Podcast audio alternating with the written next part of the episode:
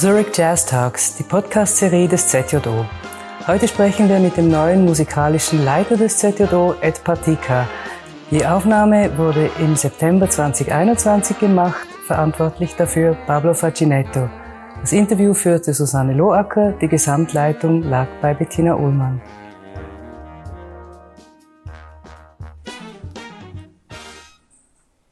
Der Ed Partika ist seit dem September 2021 Leiter, musikalischer Leiter vom Zürich Jazz Orchestra. Er ist nicht nur Arrangeur, Komponist und eben Big Band Leiter, sondern selber auch Musiker. Ich würde gerne mit ihm heute über ihn als Musiker reden. Ed Patika, du hast in ganz vielen Big Bands gespielt in der Vergangenheit. Welche hat dich am nachhaltigsten geprägt? Um, ähm, es sind zwei Orchester, die mich sehr nachhaltig geprägt haben. Das erste äh, Paul Bruckmeyers New Art Orchester. Ähm, ich habe dort mitgespielt von 1994 bis äh, 2011, bis zum Bobs Tod. Ähm, und Bob war auch mein, äh, mein Kompositionslehrer. Also der hat wirklich alles in meinem Leben sehr, sehr stark geprägt. Ähm, das zweite Orchester, die mich auch sehr stark geprägt war, war das Vienna Art Orchestra. Und ich bin acht Jahre Mitglied im Wiener Art Orchester gewesen. Und ich muss sagen, Matthias Rüg, in was er dort gemacht hat, hat mich auch sehr, sehr stark beeinflusst. Ähm, und es ist sehr interessant, weil Bruckmeier und Matthias Rüg, das sind wirklich, die sind so weit voneinander entfernt. Und ähm, eine, ja, ein, einfach die, in, in die beiden, die kannten sich nicht, aber die haben auch sehr starke Kritiken geäußert über die Musik von den anderen. Äh, und das fand ich sehr, sehr, sehr, sehr interessant, in beiden Orchestern gleichzeitig zu spielen. Und manchmal die Kommentare, was, was da auf die Chefetage, die, die haben nicht miteinander kommuniziert, aber ich weiß zum Beispiel, einmal haben wir mit Brookmeyers New Art Orchester in Wien gespielt. Matthias Rüg kam, äh, hat das, den ersten Konzertteil angehört und dann ist in die Pause nach Hause gegangen. Und äh, er hat mir dann am nächsten Tag gesagt, hör mal, das ist das Langweiligste, was ich je gesehen habe. Und ich weiß, äh, ein paar Jahre später habe ich Bob ähm, die neue Vienna Art Orchester CD gegeben. Und er hat es angehört und er sagte, ah, Circusmusik, Circusmusik. Ähm, so, es, es war wirklich sehr interessant, wie gesagt, in beiden Orchestern zu spielen, weil, äh, weil ich habe von beiden Orchesterleitern und Komponisten sehr viel mitgenommen. Also da ist auch ein, einfach ein Teil von, von beiden in mir drin. Du bist eine Synthese zwischen Rüeg und Bruckmeier sozusagen. Mit, ja, aber mit anderen, weil mit anderen dazu. Ähm, ich bin auch sehr großer Fan von Duke Ellington. So da ist auch auf jeden Fall Duke Ellington drin.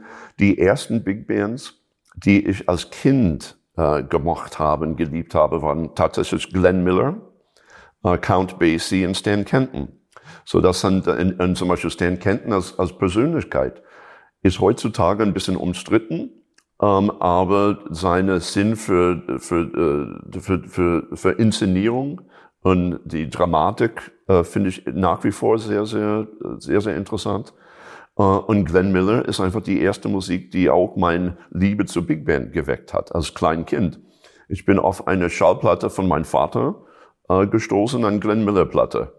Und dann da als acht- oder neunjähriges Kind. Ich meine, das ist auch, wenn, wenn man zurückdenkt, das ist nicht normal, glaube ich, dass ein acht-, neunjähriges altes Kind eine Schallplatte aus der Schallplattensammlung von seinem Vater anhört, die Big Band Musik ist, und dann denkt, oh, das ist toll. Ne?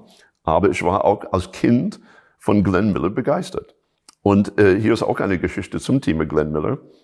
Ich habe in die Tageszeitung gelesen, als ich elf oder zwölf Jahre alt war, dass das Glenn Miller Orchester in der Nähe von uns spielen würde. Und ich habe meinen Eltern so gebeten, bitte, bitte, bitte, bitte, könnten wir zum, zum Glenn Miller Orchesterkonzert. Und meine Eltern waren viel zu jung, eigentlich, um Glenn Miller Fan zu sein, ne? so damals. Und wir sind zu dem Konzert und wir saßen ganz hinten und vor uns, ich kann mich immer noch daran erinnern, vor uns nur graue Haare. Meine, meine, meine Eltern waren, waren die jüngsten Erwachsenen und ich war das einzige Kind. Und sonst war das nur eigentlich Pensionisten, so, so nur wirklich alte Leute. Und die haben, das Glenn Miller Orchester hat das Stück Pennsylvania 65000 gespielt. Und für Leute, die das Stück kennen, irgendwann mittendrin,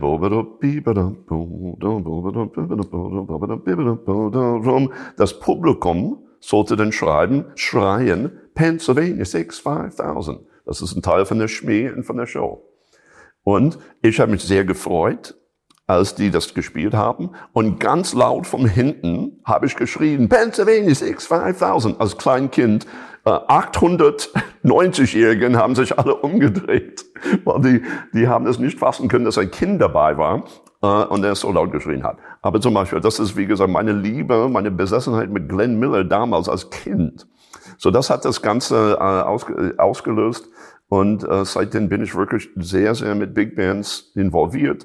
Äh, ähm, wie, wie, du, wie du auch gesagt hast, in, in viele gespielt. Und ich bin immer noch leidenschaftlicher Fan von Big Bands.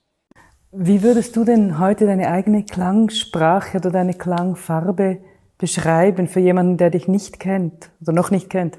Ja, ja ähm, äh, eine Synthese von allen den Namen, die ich, äh, die ich schon äh, bereits äh, ernannt habe. So zum Beispiel ähm, meine Sinn für äh, äh, Klang, äh, so für Klangfarben habe ich äh, und Voicings habe ich wirklich die äh, die die habe ich sehr von äh, von Brookmeyer. Ähm, für mich ist auch ein Teil von Jazz ähm, doch äh, afroamerikanisch und Blues. Ähm, ich komme ursprünglich aus Chicago, so natürlich das ist ein, äh, ein, ein Staat, wo, wo, wo einfach die Blues einfach zu Hause ist. So, ich bin auch mit, mit sehr viel Bluesmusik aufgewachsen. Und wie gesagt, Basie und Ellington, Charles Mingus haben mich auch in die Richtung geprägt. Um, und natürlich auch die ganzen Komponisten, die man als Third Stream nennen kann oder will. Und die Third Stream Bewegung, das war eine Bewegung in den 40er, 50er Jahren in Amerika, wo das waren eigentlich die ersten Annäherungsversuche von Jazzmusikern in Klassik. So, so was eigentlich heutzutage äh, ganz normal ist. Ne? Wenn, wenn ich mit meinen Studierenden über Third Stream Musik rede, und ich sage, ja, damals, es, es gab Jazzmusiker, die haben Elemente von klassischer Musik versucht zu integrieren, aber indem meine Studierenden heutzutage sagen, hör mal, das machen wir sowieso. Ja? Und das finde ich wirklich toll, dass die Grenzen zwischen die verschiedenen Genres, Stil, Musik, äh, Musikstilrichtungen zum Großteil gefallen sind. Ne? Aber diese Third Stream Musik hat mich sehr stark geprägt. So das heißt, auch in meinen Big Band Musik ähm, sind durchaus Elemente, was man vielleicht mehr aus klassischer Musik kennt. Ne? Oder auch ähm, ja, man, manchmal experimentell. Ähm, so das heißt, äh, Klangfarben, Rhythmen, äh, in Form. Das sind, sind, sind Sachen, was meine Musik ausmacht. Und wie gesagt, beeinflusst von, von, ja, von das Ganze. Aber Third Stream und dann diese bereits erwähnten Big Bands, Big Bands und Big Band Komponisten. Jetzt hast du ja mal erwähnt, du hattest in deiner Musikerkarriere das Glück, dass du mit, mit vielen Leuten, die dich beeinflusst haben oder zu denen du auch aufgeschaut hast, äh, selber Musik machen durftest. Du hast mit Brookmeyer gespielt und so. Wenn du jetzt heute sagen dürftest, es kommt eine gute Fee und du kannst ja noch drei Leute aussuchen, mit denen du mal zusammen spielen möchtest. Äh, wüsstest du drei Leute und, und wer wäre das dann? Um, ähm, tot oder lebendig? Oh, tot eigentlich. Machen wir, ma machen wir zuerst die Lebendigen. ja, aber ähm, ich habe eigentlich das Glück gehabt und ich habe immer noch das Glück, mit absolut tollen Leuten spielen zu dürfen. Ähm, äh, ein Ding, was ein bisschen schade ist, ist, ich habe auch mit Carla Bley äh, mehrmals gespielt. Und das, äh, in, in Bley hat 2006 eine wunderbar, wunderbare Weihnachtsprogramm äh, geschrieben, arrangiert. Und ich war dabei bei der Uraufführung als Blechbläser. Und wir haben das eigentlich auch in 2008 aufgenommen und das ist als CD 2010 erschienen. Aber leider, ähm, leider ist es nie wirklich zum lange Turnieren gekommen. Ne? Und äh, Carla hat damals gedacht, oh, das wird, das wird sicher der Renner sein. Jedes Jahr in Weihnachten, so vor Weihnachten machen wir ein, ein Weihnachtsturnier mit diesem wunderbaren Programm. Aber aus irgendwelchen Grund äh, kam das bei den Veranstaltern nicht so gut an. So, das, das, das ist schade, dass das Programm äh, nicht gespielt wird. So, natürlich würde ich sehr gerne wieder mit Carla Bley was machen. Und das Ding ist, sie kommt auch in ein Alter jetzt, sie ist 85 gerade geworden. So sie ist auch, äh, sie reist nicht mehr so viel wie früher. So, ja, so das wäre natürlich wünschenswert, wieder was mit Carla machen zu können. Ähm, äh, ich habe schon äh, ein Projekt mit Robin Ford gemacht, mit dem Gitarristen, Sänger, der früher mit Miles gespielt hat. So da würde ich auf jeden Fall, würde ich sehr gerne wieder was mit, mit Robin machen. Wir hoffen, dass das stattfindet. Und sonst momentan, die, fast alle meine Wünsche gehen in Erfüllung. Ich habe ich hab auch eine sehr glückliche Situation ähm, mit dem ZJO und mit, äh, mit dem UMO Helsinki Jazz Orchester dass ähm, sehr viel von den Musikern, mit denen ich immer zusammenarbeiten wollte, äh, kann ich einladen. so, so auch im nächsten Jahr in Helsinki machen wir was mit einer von meinen Lieblingssängern, äh, der ähm, Ola Onobule. Wir haben bereits schon ein Projekt gemacht, aber wir dürfen noch eins machen. Äh, ich habe gerade letztes Jahr mit China Moses, eine von meinen Lieblingssängerinnen, gearbeitet und auch wieder neue Sachen geschrieben. Nächstes Jahr machen, ja, so, so momentan äh, die, diese Wünsche gehen äh, nach und nach in Erfüllung. Und ich hoffe, dass wir auch hier in Zürich äh, auch ein paar von diesen Leuten einladen können. Darauf freuen wir uns. Herzlichen Dank für deine Antworten, Edward Teker.